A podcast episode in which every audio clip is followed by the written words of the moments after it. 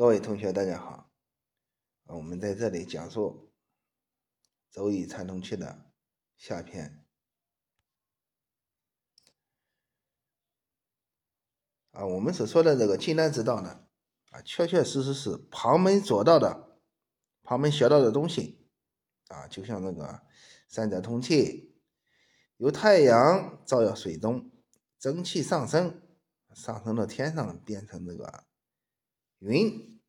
而云呢，遇到冷空气变成雨，啊，又浇到地上，然后地上的泥呢又干了，尘土飞扬，火灭了，留下灰，变成了土，啊，就是这样一个过程。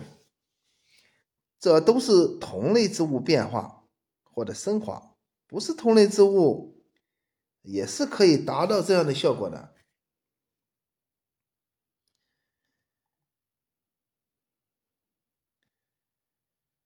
我们看一下这个，古代圣贤们掌握了修炼的法诀，啊，练成了九转金丹。最后，他们发现这个比较复杂的啊修丹的法诀，就总结了四个字概括，啊，那就是圣啊圣真。圣真以闪，啊，就这四个字。三伏日九次入鼎棚练，隐姓埋名，专心苦修，体内的精气神与天上的日月星相互沟通，达到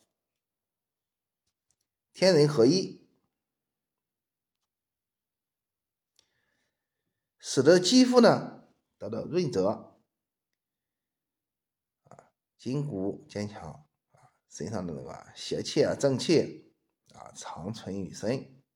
但是他们发现，长久的修炼呢，自己的筋骨啊啊已经变得衰老了，啊，自己的这个啊模样呢，也并没有像他们所说的这个脱胎换骨。啊飘飘欲仙什么的，古代的先贤呢，怜悯那些啊后人后来的人专心致志修炼的人啊，给他们引路，就把自己修炼所得的口诀真传还有典籍啊，写成文字，画成图画啊，然后呢，把它藏起来。这些文字和图画呢，啊，写的就是。浅显易懂，修炼的人呢，为了得到它，啊，到那个深山老林里，啊，到一些没有人的地方，啊，去求它。求到之后，啊，就掌握了开启神秘殿堂的钥匙，把它像珍珍珠一样封藏在柜子里，啊，然后呢，就是明心见性啊。并且呢，也不用钻研，因为前人已经修炼过了。啊，最后呢，修炼就是说是一旦修炼好了之后呢，就是做官有官，种田啊就收庄稼，做了商人啊就可以挣很多的钱，最后呢就是闹得啊家财万贯啊，这就是啊魏伯阳。所写的这个《周易参通气》，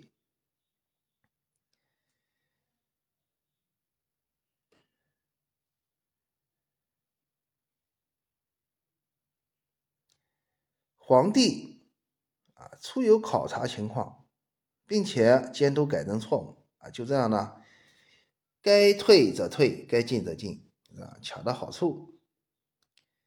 但是仍然是这样呢，就是天地之间。仍然发生了水灾和战争，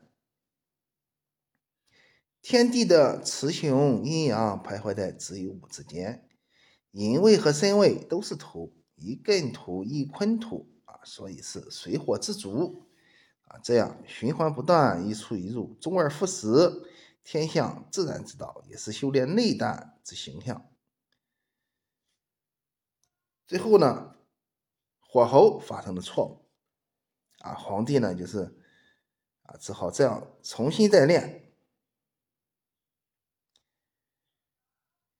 瞬间啊，升升起了元气，最后这个啊，肝叶入土，拱性好飞，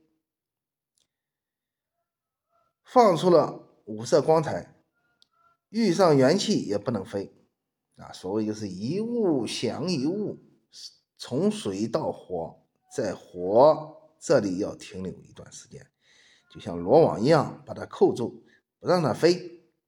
不管它怎么叫唤，什么样的哭声都不动心。如果一动心，鼎炉就会翻倒，鼎中的开水就会流淌地下，朱雀的羽毛也就吹折了。不到半刻钟，鼎中就鼎中呢就会像啊龙鳞翻滚，兽颈上的长毛掀起，啊，就是五色的光芒照耀鼎炉内外，变化无穷。不好形容。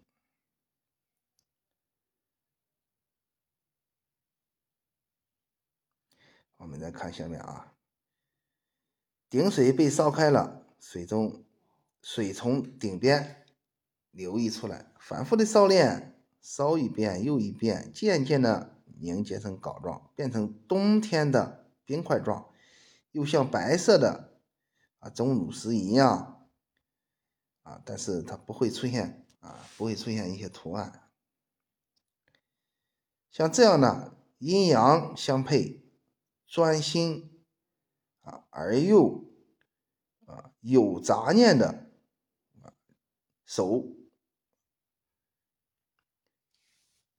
啊，这这一段话呢，就是火子时的这个文火的这样一个过程。我们再看下面啊。啊，修炼内丹之术，实际上呢，它是非常不严谨，啊，非常不严谨。但是它没有骗人，传播千万代以后，啊，后世人呢，啊，去考察验证，啊，但是是经得住啊考验的，修炼的道理。啊，就像星宿啊一样啊，鲜明光亮啊，若隐若现啊，又像江河，不像大海那样看得清清楚楚。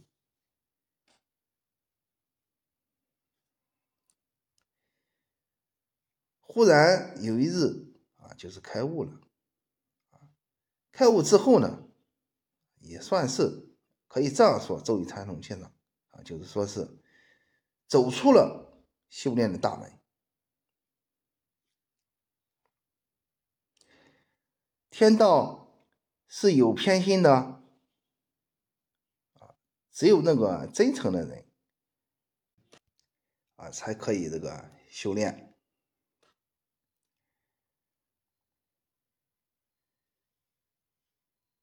但是修炼的人呢，却只能到啊深山老林里。啊，去得到这个像珍宝一样的这个典籍《周易参同契》这部书啊，笼统的来说呢，它的文字呢，在这个啊古代的典籍里面呢，是非常的啊优秀的一部典籍。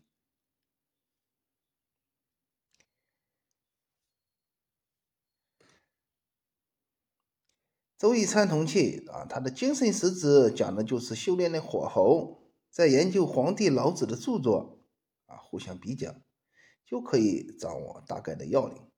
再结合古人留下的炉火理念著作啊，《火记》六百篇啊，就找到了根据。啊，魏伯阳他说啊，我写这个周易参同契呢，就是就是依据这些而写的。其实三道说的都是一个事。一说修炼啊，黄老讲修炼，炉火也修炼，都是一条路啊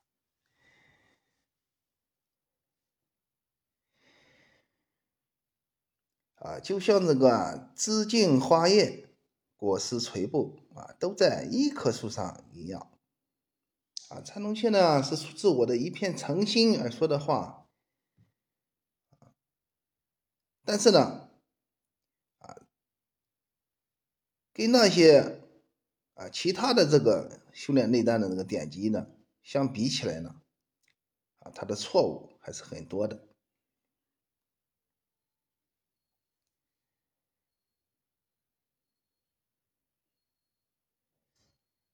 魏伯阳又开始讲了啊。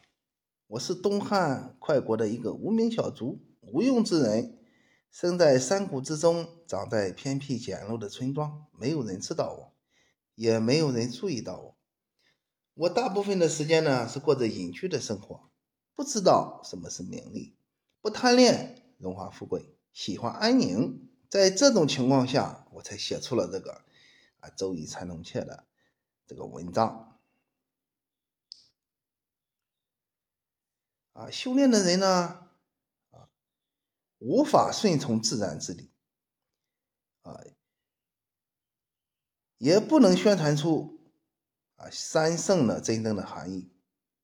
他们的精神呢，啊，学了我的这个书之后呢，啊，就是无法流通于后世，啊，使四海和平。啊，这是啊他的这个谦虚啊。就是为博样。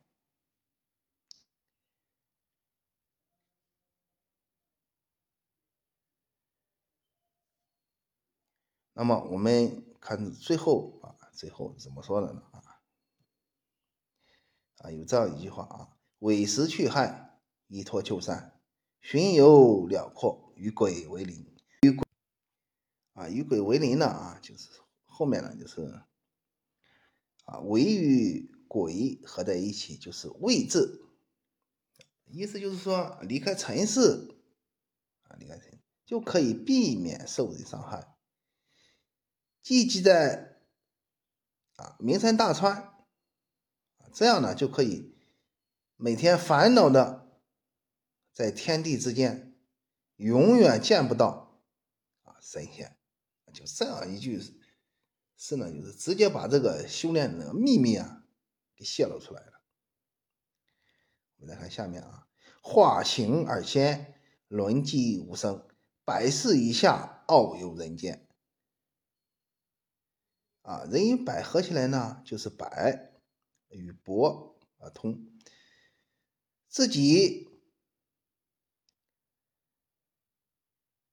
啊也会有飘飘欲仙的感觉。